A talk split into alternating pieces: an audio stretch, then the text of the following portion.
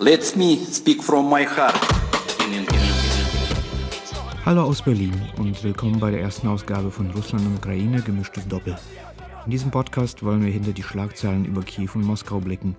Wir, das sind Maxim Kireev, freier Korrespondent in St. Petersburg, Inga Polipchuk, freie Ukraine-Korrespondentin und ich, Pavel Akschen. Heute sprechen wir über mutmaßliche Cyberattacken in der Ukraine und die steigende Beliebtheit Stalins in Russland. Wir fangen mit äh, Ukraine an. Ende Juni wütete ein Computervirus in ganz Europa, unter anderem war Ukraine stark betroffen. Inga, welchen Schaden hat das Virus dort angerichtet?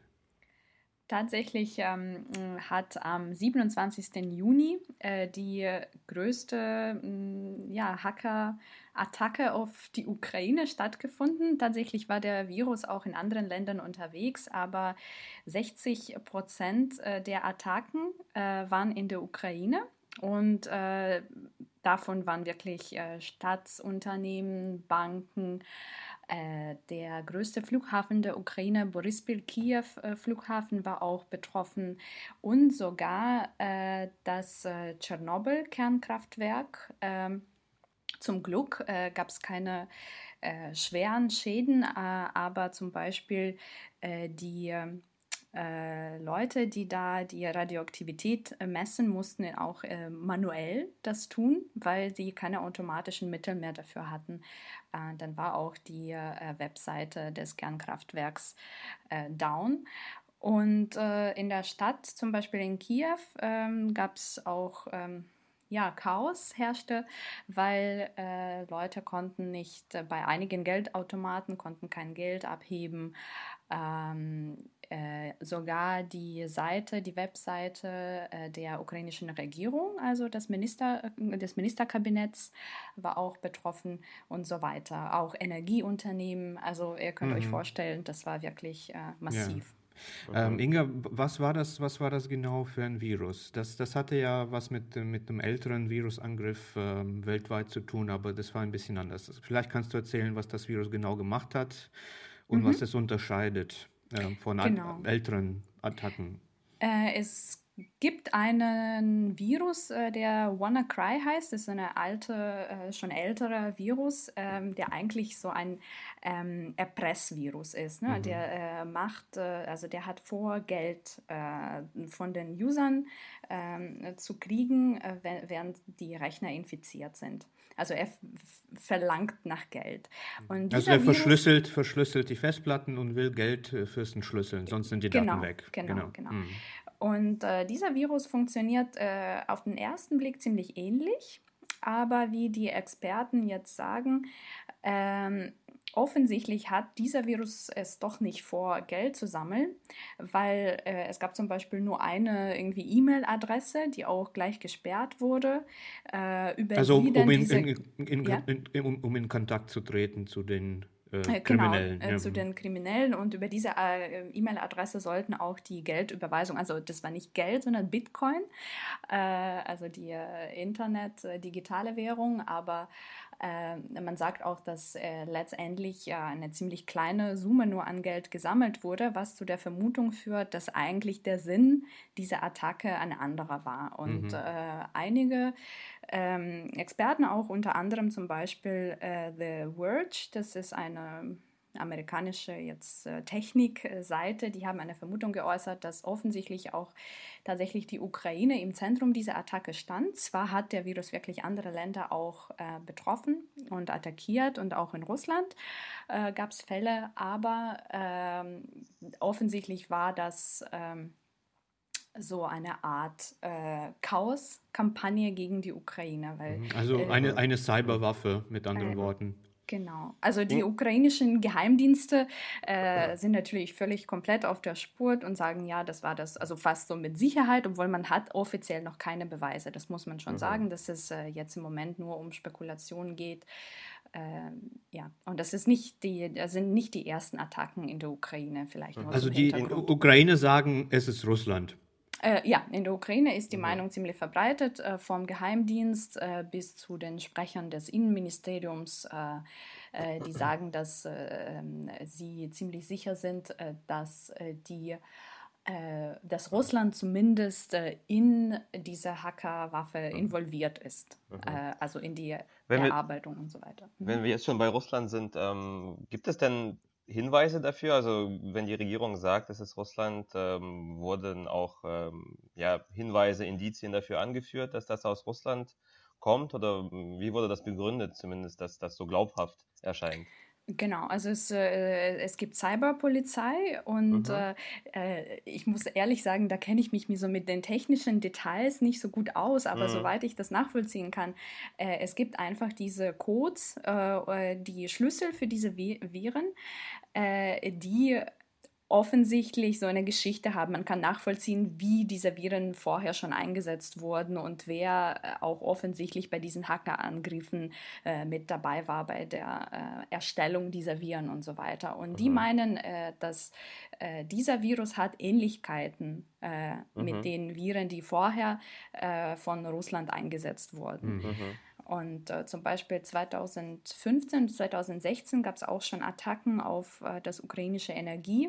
Ähm, äh, Ukrenergo, das ist ein ukrainisches Energieunternehmen. Da, da gab es doch diese Attacke Weihnachten 2015 in den Karpaten. In den Karpaten, genau. In den Karpaten äh, war eine sozusagen einfachere Attacke, die dadurch funktioniert hat, dass jemand äh, zum Beispiel in eine E-Mail auf einen ja, infizierten Link äh, geklickt hat.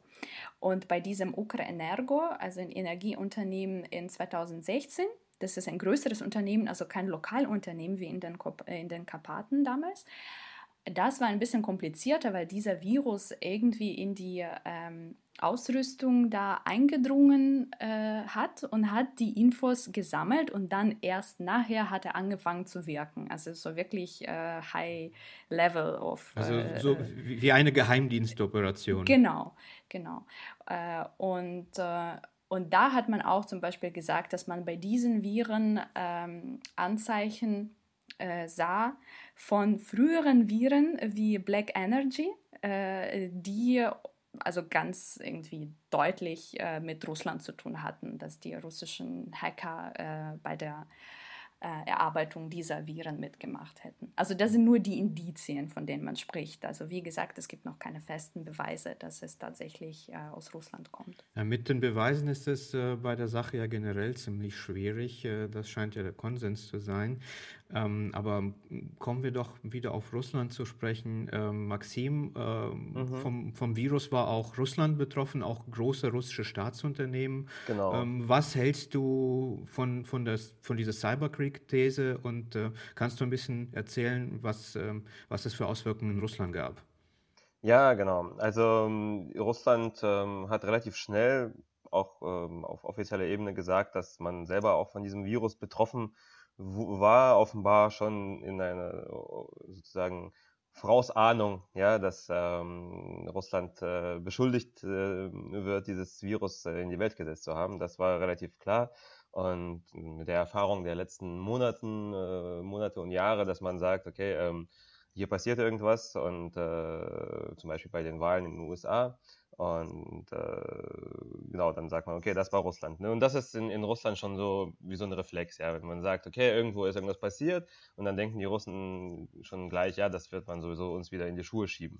Na gut, so nicht, nicht ganz so unberechtigt, äh, nee, das heißt, wie ich, man in letzter ich, Zeit sieht. Ich, ich, beschreibe nur die öffentliche Meinung, also hm. das äh, nicht ganz unberechtigt, natürlich, klar. Ja. Ähm, ich glaube, das Unternehmen, was am größten äh, oder am wichtigsten ist, was von dem, von dem Angriff betroffen ist, war Rosneft. Das ist der größte Ölförderer des Landes und ähm, auch ein Tochterunternehmen von Rosneft, Baschneft, war betroffen. Ähm, das resultierte darin, dass man sozusagen die Bohranlagen und die Förderanlagen nicht mehr richtig ähm, kontrollieren konnte oder zumindest nicht mehr, nicht mehr wirklich die ganzen Parameter sehen konnte, wie sie gerade fördern, wer, welcher Druck da im, äh, im, im Bohrloch herrscht und sowas. Ja? Also man musste sozusagen auf, auf ähm, Ersatzsysteme zurückgreifen, um die Ölförderung irgendwie aufrechtzuerhalten. Das war, das war, glaube ich, so das äh, Wichtigste. Es waren natürlich auch andere Unternehmen betroffen, ähm, die jetzt also die vor allem so Mars und Mondelez, das sind ausländische Investoren, die in Russland äh,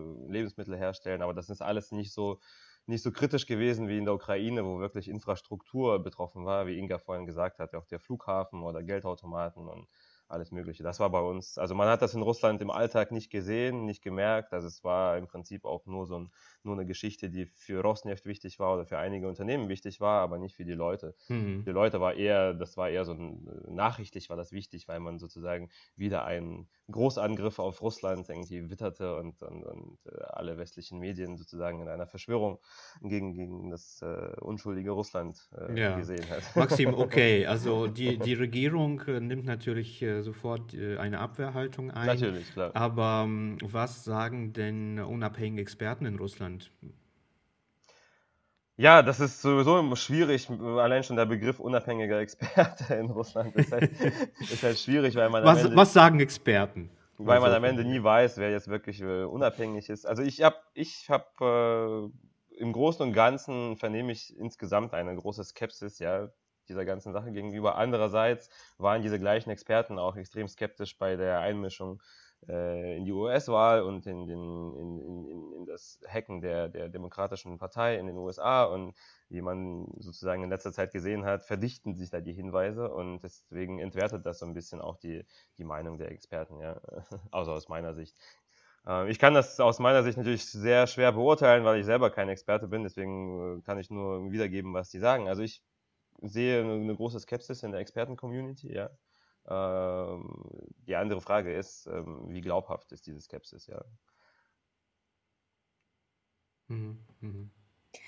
Vielleicht ähm, was wir noch nicht gesagt haben, in der Ukraine äh, ist dieser Virus am meisten durch hm. ein Update einer Software ähm, hat, der, hat dieser Virus gewirkt, dadurch, dass äh, man äh, ein, eine Software, eine Buchhaltungssoftware mhm. Äh, gemacht hat. Und äh, soweit ich weiß, ist diese Software, sie heißt MeDoc und es mhm. ist eine mhm. ukrainische Software und sie wird meistens in der Ukraine verwendet. Und das ist äh, noch quasi kurz zu den Indizien, dass vielleicht mhm. auch tatsächlich die Ukraine im, im Zentrum dieser Attacke stand.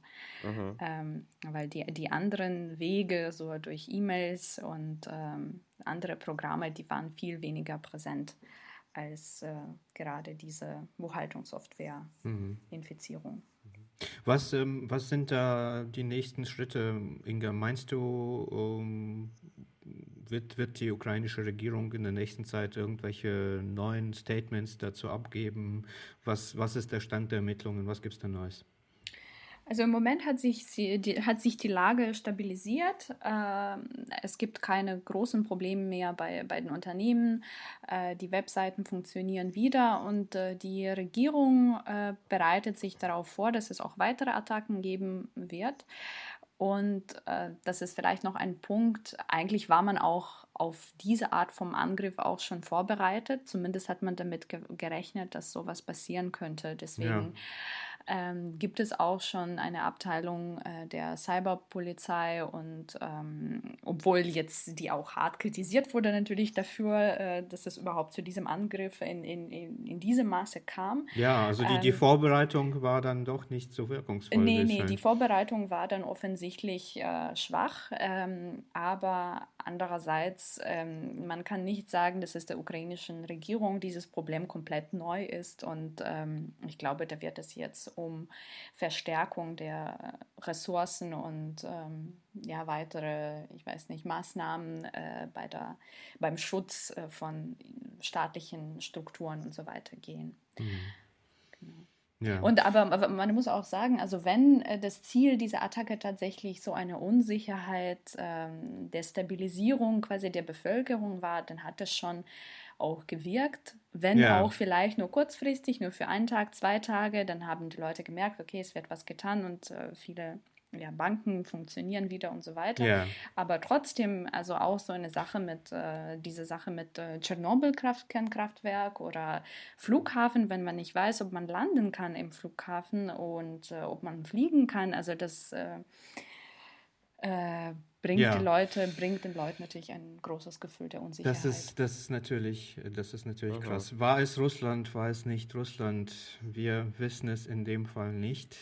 Was wir aber mit Sicherheit wissen, wo es Russland war, das waren äh, die Repressionen unter Stalin.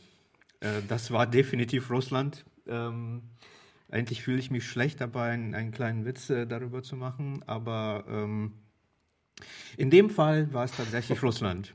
Äh, und wo wir schon bei Russland und Stalin sind, äh, würde ich gern zu unserem Russland-Thema überleiten.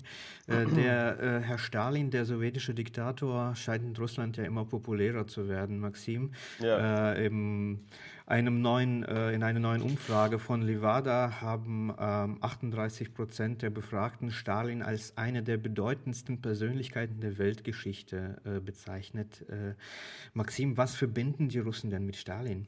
Genau. Nee, also erstmal äh, Gratulation zur besten Überleitung der Woche.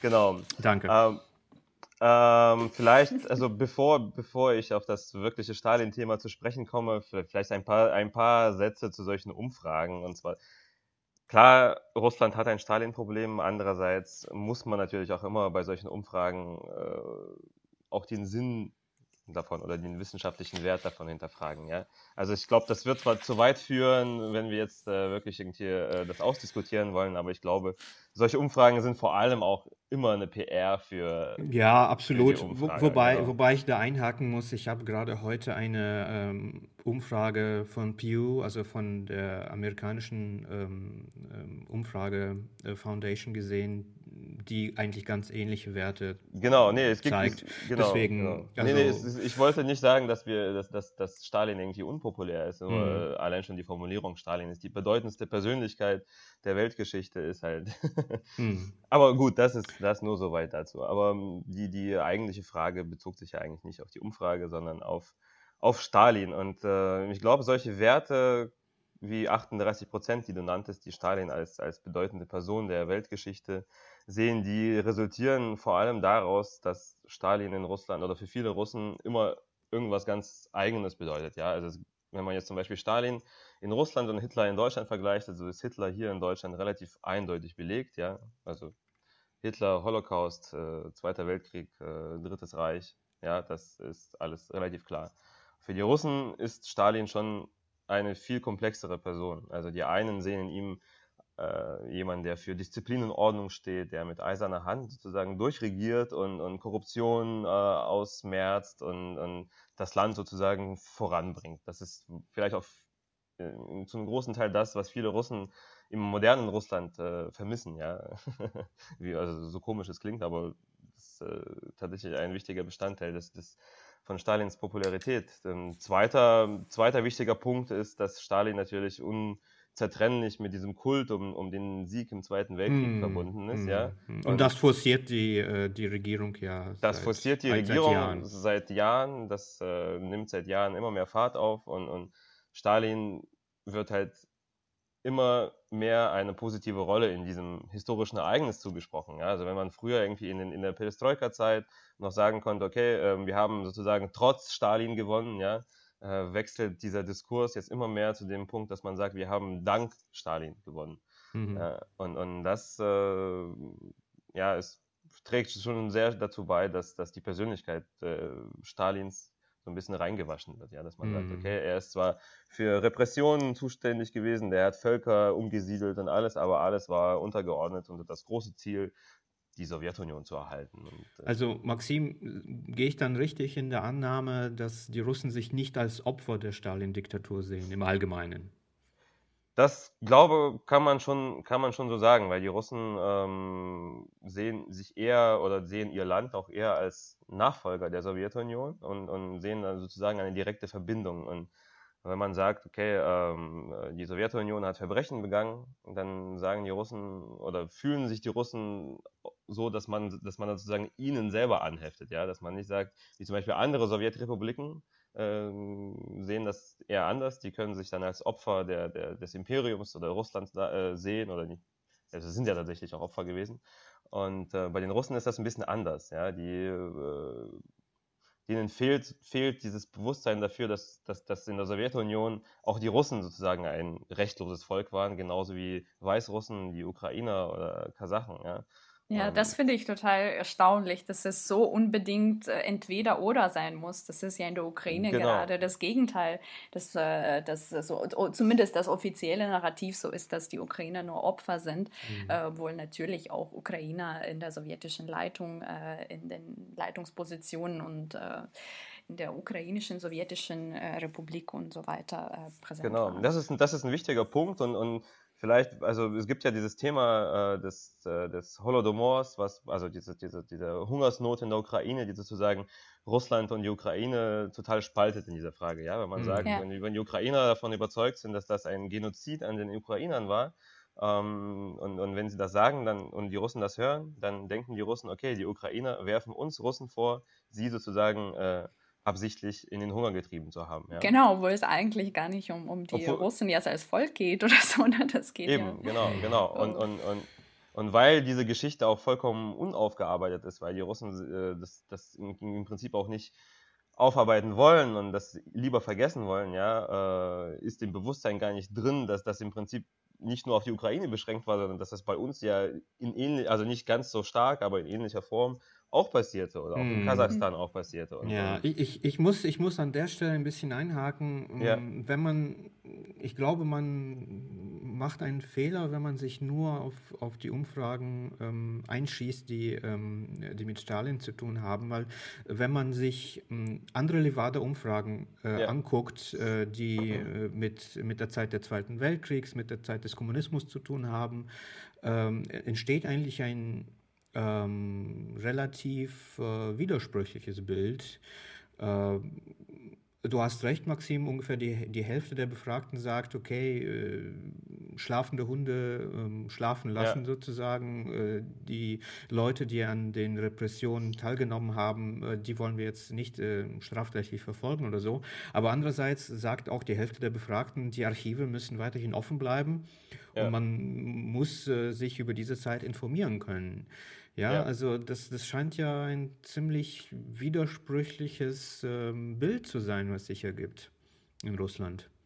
Es ist auch ein total widersprüchliches Bild und ich bin mir auch sicher, dass viele Leute, die jetzt in der eingangs erwähnten Umfrage Stalin als bedeutendste Persönlichkeit äh, bezeichnet haben, dass denen auch bewusst ist, dass er äh, äh, Verbrechen begangen hat, dass da hunderttausende Leute unschuldig in den Tod äh, geschickt wurden. ja, aber im, immerhin die Hälfte, immerhin die Hälfte der Russen laut Umfragen scheint ja anzuerkennen, dass es diese Repressalien gab. Ja, massenhaft. ja, klar. Das, mhm. äh, glaube, die waren so massenhaft, dass äh, man die gar, also das kann man gar nicht verschweigen, selbst man, mhm. wenn man es, wenn der Staat es total verschweigen wollte, würde es ihm nicht gelingen, weil jeder irgendwie in seiner Familie mindestens ein Beispiel hat irgendwie und, und mhm. das kann man gar nicht verschweigen.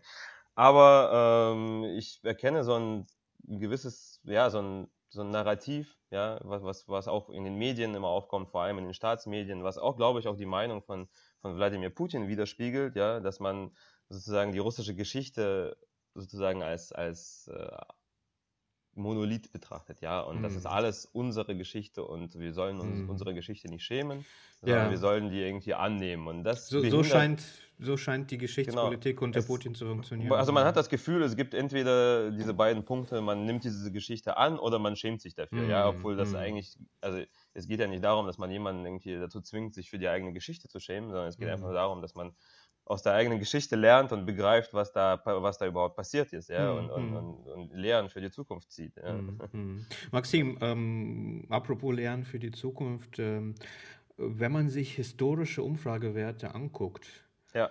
ähm, also vor 25 oder 20 Jahren wurde Stalin in Russland weitaus ja. kritischer gesehen als heute. Genau. Was hat sich geändert? Woran liegt es?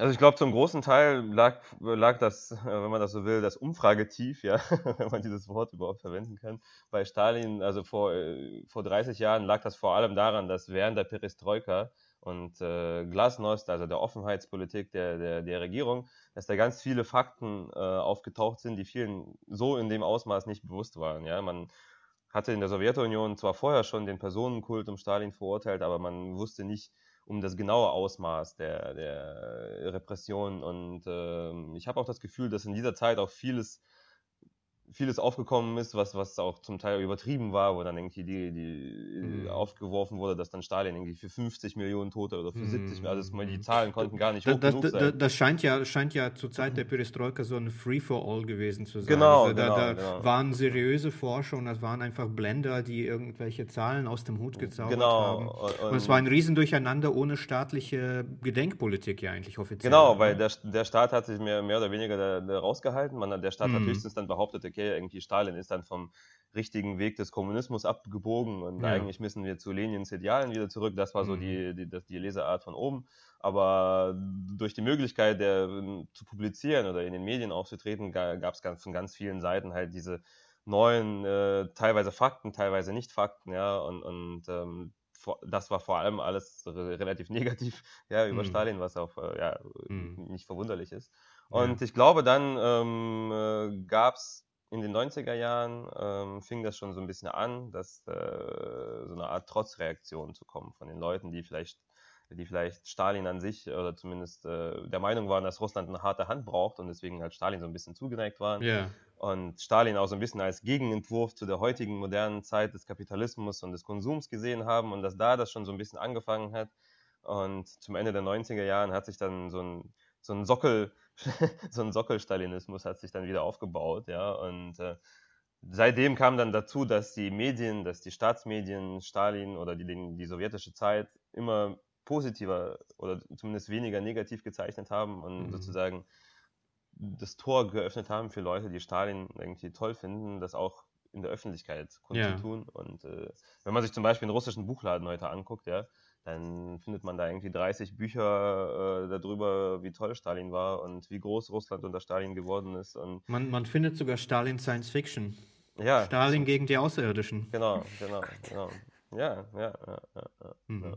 Inga, in der Ukraine ist die Situation eine ganz andere. Ja. Wie wir wissen, Stalin wird natürlich sehr kritisch gesehen. Wie, wie kommt das?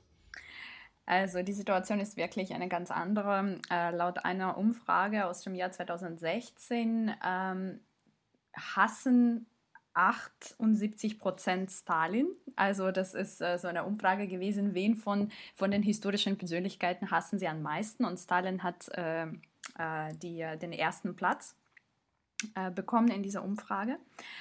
Äh, und äh, da muss man auch sagen, also bei den Umfragen äh, vorsichtig sein. Es gab auch welche, es gab auch andere Umfragen, die äh, bei denen dann doch irgendwie ein Drittel Stalin als eine bedeutende Persönlichkeit auch definiert hat und so weiter. Aber diese zeigt zum Beispiel einen ganz ähm, deutlichen Trend in der Gesellschaft Spätestens äh, seit der Unabhängigkeit der Ukraine äh, 91 ähm, hat man angefangen, eigentlich äh, über die Geschichte auch sehr kritisch zu reden und äh, Stalins Verbrechen auch ähm, äh, ja, also ich, ich, kann nicht sagen, dass sie vorher irgendwie in der Perestroika-Zeit zum Beispiel verschwiegen wurden. Nein, das war ja die, die ganze sowjetische Tendenz, äh, dass da vieles rausgekommen ist. Und, äh, aber nach 91 äh, hat es auch in diese ukrainische neue Geschichte reingepasst, äh,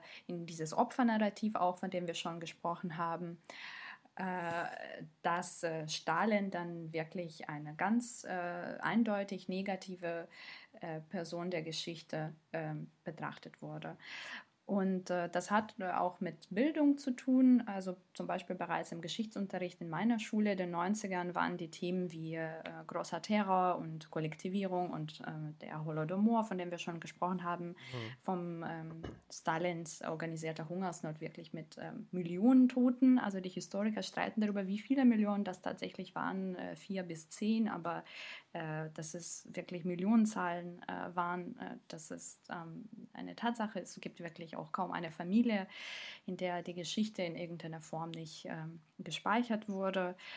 Ähm, also diese ganzen Themen waren auch schon im Schulunterricht und wir haben Werke ukrainischer Schriftsteller gelesen, äh, die zum Beispiel vom Regime in den 30ern äh, umgebracht wurden. Es gab eine ganze literarische Gattung, äh, Rostrilena Vidrodjenia, das heißt erschossene Wiedergeburt.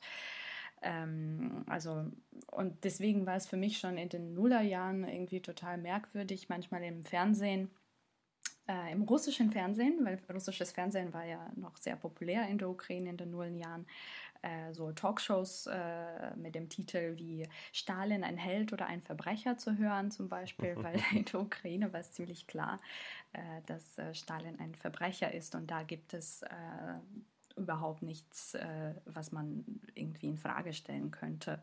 Also alleine jetzt die ähm, 700.000 Menschen, die im großen Terror äh, hingerichtet wurden. Ja. Äh, Maxim, also, ja. wenn ich einhaken darf an der Stelle, ähm, äh, Stalinismus äh, im äh, Schulunterricht in Russland, ähm, ist es ein Thema? Wird das unterdrückt als Thema? Also Was kann man dazu sagen?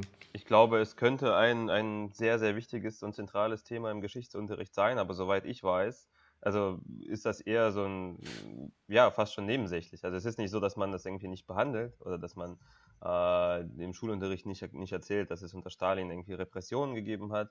Aber es, äh, es ist auf jeden Fall nicht vergleichbar mit dem, was man jetzt irgendwie aus dem deutschen Schulunterricht zum Beispiel kennt, über die Zeit des Dritten Reichs oder mhm, über den mhm, Holocaust. Also es mhm. ist, es ist wirklich nicht mal ansatzweise vergleichbar. Es ist irgendwie wie als wenn das, äh, keine Ahnung, ein anderes Land wäre und einfach so eine Kleinigkeit, wenn es jetzt irgendwie, keine Ahnung, ein Bürgerkrieg ja. in, in was weiß ich wo ist, ja. ja. Und ähm, ich habe schon das Gefühl, dass, dass viele junge Menschen äh, äh, ja wegen des, wegen des Schulunterrichts ähm, auch nicht begreifen, wie groß und wie wichtig dieses Problem eigentlich für das, für das, für die Geschichte des Landes ist, weil es im Schulunterricht wirklich nur so ein, äh, ja, wie so ein nebenbei äh, erzähltes äh, Phänomen äh, daherkommt. Ja? Und, und äh, diese Zeit wird vor allem, die, die meiste Zeit wird dann vor allem dem Zweiten Weltkrieg gewidmet und dem großen äh, Sieg äh, der Sowjetunion, ja, was ja auch also nahe liegt, wenn man, wenn man sich, wenn man sich mit Russland beschäftigt und weiß, wie das in den letzten Jahren immer wichtiger geworden ist. Aber ja, Stalinismus ist, fällt dann so ein bisschen vom Wagen.